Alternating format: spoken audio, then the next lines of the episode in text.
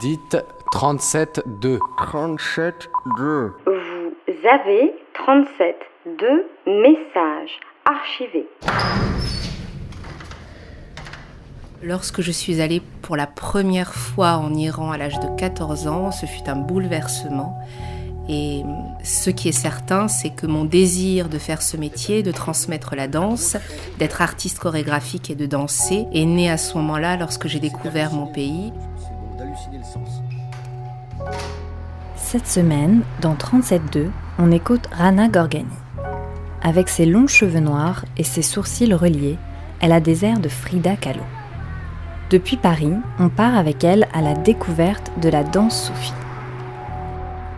Vous entendrez son attachement à l'Iran, le pays de ses parents, sa passion pour cette danse mystique fondée par Rumi et la pratique de la danse dans l'Iran d'aujourd'hui.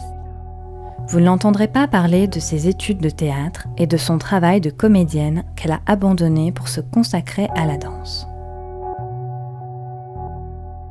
Je m'appelle Rana Gorgani. Je suis euh, brune, j'ai les cheveux longs, noirs, bouclés. J'ai les yeux marrons. Euh, que dire d'autre euh, Voilà, je fais 1m67. Je suis d'origine iranienne, plus exactement kurde d'Iran. Mon père est d'origine kurde et ma mère est iranienne. Je suis née en Allemagne, mais à vrai dire, j'y suis restée très peu de temps. Mes parents sont partis d'Iran au moment de la révolution iranienne. J'étais très jeune lorsqu'ils sont venus en France. Très tard, j'ai pu aller en Iran. J'ai pu aller en Iran à l'âge de 14 ans. Je peux dire d'une certaine manière que ça a toujours été une euh, déchirure, oui, euh, d'une certaine manière.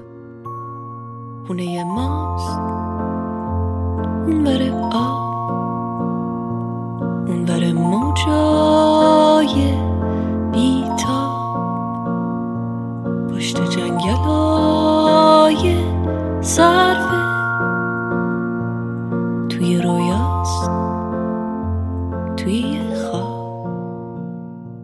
mère m'a toujours transmis la culture persane, elle me parlait en persan, donc du coup je euh, je parlais euh, le persan bien avant d'aller euh, d'aller en Iran. Et puis il y a des fêtes en Iran, comme la fête de Nowruz, qui est le nouvel an persan, qui a lieu le premier jour du printemps enfant, je dansais en costume traditionnel pour ces fêtes et j'ai dû commencer à l'âge de 5-6 ans. Il y avait toujours euh, la présence de, la poésie, de la musique euh, et de la danse qui était, euh, qui faisait partie de mon, de mon quotidien en France.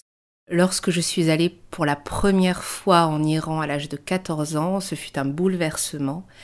Et ce qui est certain, c'est que mon désir de faire ce métier, de transmettre la danse, d'être artiste chorégraphique et de danser, est né à ce moment-là lorsque j'ai découvert mon pays et je suis rentrée.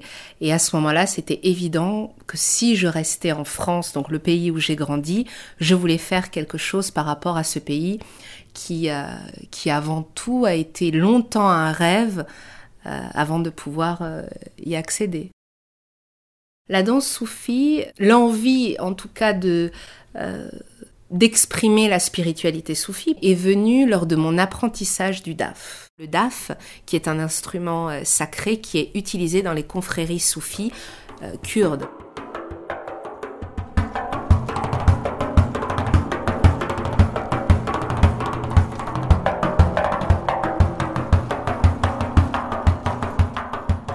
J'ai eu la chance d'avoir un maître soufi en Iran qui m'a initié le, DAF alors que j'avais 19 euh, ans, maintenant j'en ai bientôt 33. Par son biais, j'ai pu assister à des cérémonies, à des rituels et voir la force euh, qu'il y avait dans l'expression du corps et tout ce qui s'exprimait, qui était enraciné dans, dans quelque chose de, de très profond, de vital même, je dirais. Je n'ai pas creusé l'apprentissage du DAF, bien que j'en joue, mais par contre j'ai creusé l'apprentissage qui est du corps en fait. Le danseur est vêtu euh, traditionnellement d'une robe blanche ou jupe blanche, très longue, Et cette longue euh, jupe ou robe blanche va s'élever pour dessiner des spirales au moment où le danseur va se mettre à tourner sur lui-même. Il va tourner du côté gauche, du côté du cœur. Alors on tourne vers la gauche aussi parce que c'est le sens des rotations des planètes et également de la Terre qui tourne autour du Soleil. Il y a ça, comme dit Rumi, l'idée de on devient atome parmi les atomes. Avant de commencer, ses bras sont croisés sur le buste et il commence lentement à, tourner et puis lorsqu'il rentre dans la spirale, ses bras s'élèvent vers le ciel, la main droite regarde vers le ciel et la main gauche regarde vers la terre et ce mouvement signifie que tout ce que l'on reçoit, on le redonne.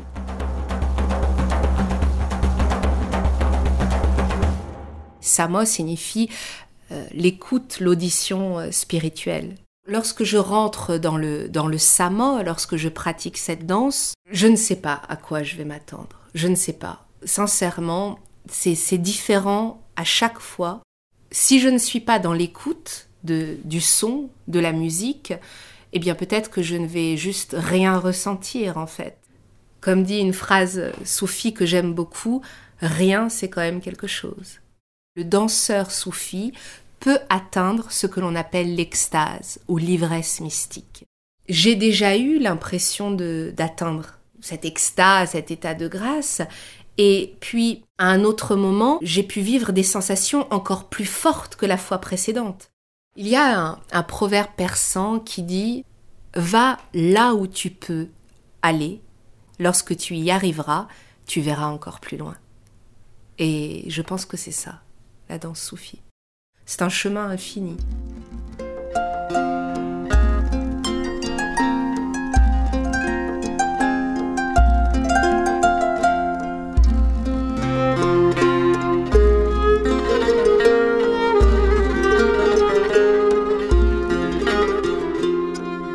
Le sama en Iran, oui, se pratique. Il est pratiqué, euh, voilà, avec une, une envie euh, personnelle, pas forcément euh, religieuse. Par contre, ce n'est pas officiel. Mais par contre, oui, il y a dans des confréries soufis cette pratique-là. Dans ce cas-là, c'est des pratiques très religieuses. Et si l'on demande à, quelqu'un qui pratique le sama, si elle danse, elle dira qu'elle ne danse pas. Je ne pourrais pas euh, pratiquer mon, métier en Iran, peut-être un jour, je le souhaite. Et d'un autre côté, je n'en ai pas besoin. Je si, enfin, je dis ça bien sûr que j'aimerais un jour euh, pouvoir euh, exprimer mon art dans mon pays d'origine, mais d'un autre côté, si je le fais en dehors de l'Iran, c'est pour pouvoir être garder le lien avec l'Iran. Car même si je n'habite pas en Iran et que je suis loin, j'y retourne régulièrement, mais le fait d'être baigné dans la culture persane, d'enseigner les danses du monde persan, de transmettre euh, la danse soufie, moi-même de pratiquer, etc., euh, d'être en lien avec d'autres artistes iraniens, fait que je l'Iran ne me manque pas. Mais je suis sûre que si je devais euh, arrêter, mais je, je souffrirais terriblement de l'éloignement.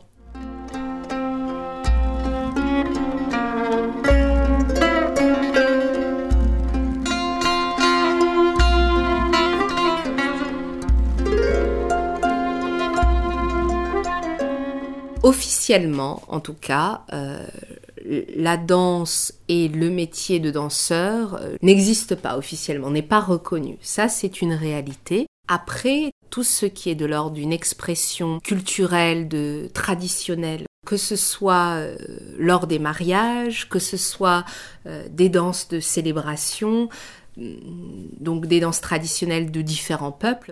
Par exemple, un mariage Kashkai sans la danse n'est pas un mariage. Ce n'est impossible.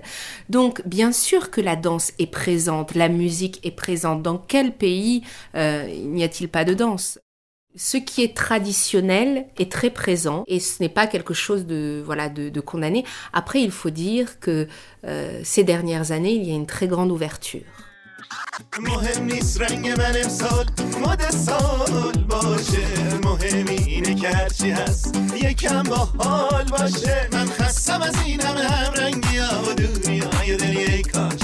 رنگ به رنگ بودیم و از یک Il y a des profs de danse en Iran, mais voilà, on va dire c'est pas officiel, pas officiel, et puis c'est peut-être amené comme une pratique physique et voilà, donc on, je sais qu'il y a des, cours de danse euh, que l'on trouve exclusivement dans des salles de sport en Iran. Il y a des heures euh, pour les femmes et des heures pour les hommes. Et puis il y a même des salles de danse exclusivement, euh, pardon, je fais lapsus, non, des salles de, sport exclusivement euh, féminines pour les femmes. Et vous trouvez de la salsa, du rock, de la danse contemporaine. Après, bien évidemment, pas avec la, même qualité euh, bien souvent, les, professeurs euh, regardent sur Internet, en tout cas ceux qui n'ont pas la possibilité d'aller apprendre à l'étranger, regardent des, des, choses sur Internet et essaient de reproduire. Le tango, euh, le cha-cha-cha, la salsa, tout se ressemble. Et lorsque je vais là-bas, ce que je vois, c'est que les femmes ne sont pas spécialement intéressées pour apprendre la danse persane, mais si je leur dis que je viens de France, me demandent des cours de valse et je leur explique que ce n'est pas parce que je suis danseuse que je sais danser la valse. Elles sont toujours très étonnées, mais tu viens de France et comment se fait-il que tu ne sais pas danser la valse?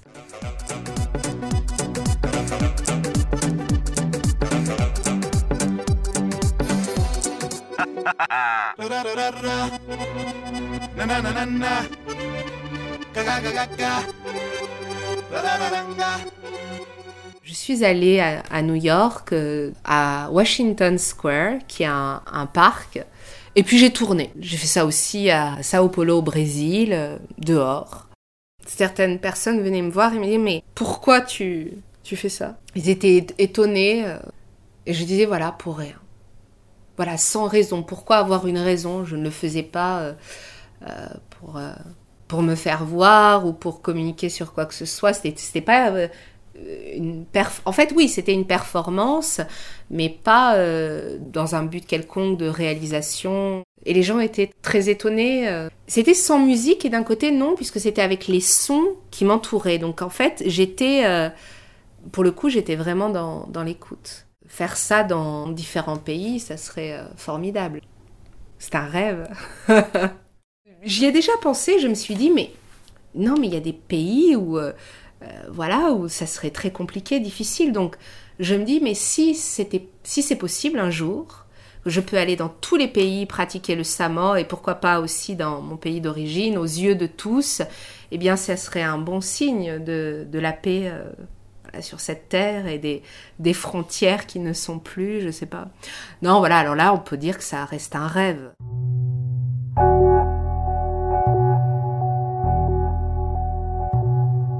Vous venez d'écouter Rana Gorgani dans 37.2, un portrait réalisé par Claire. Réécoutez-nous sur radiocampus.org et sur les réseaux sociaux.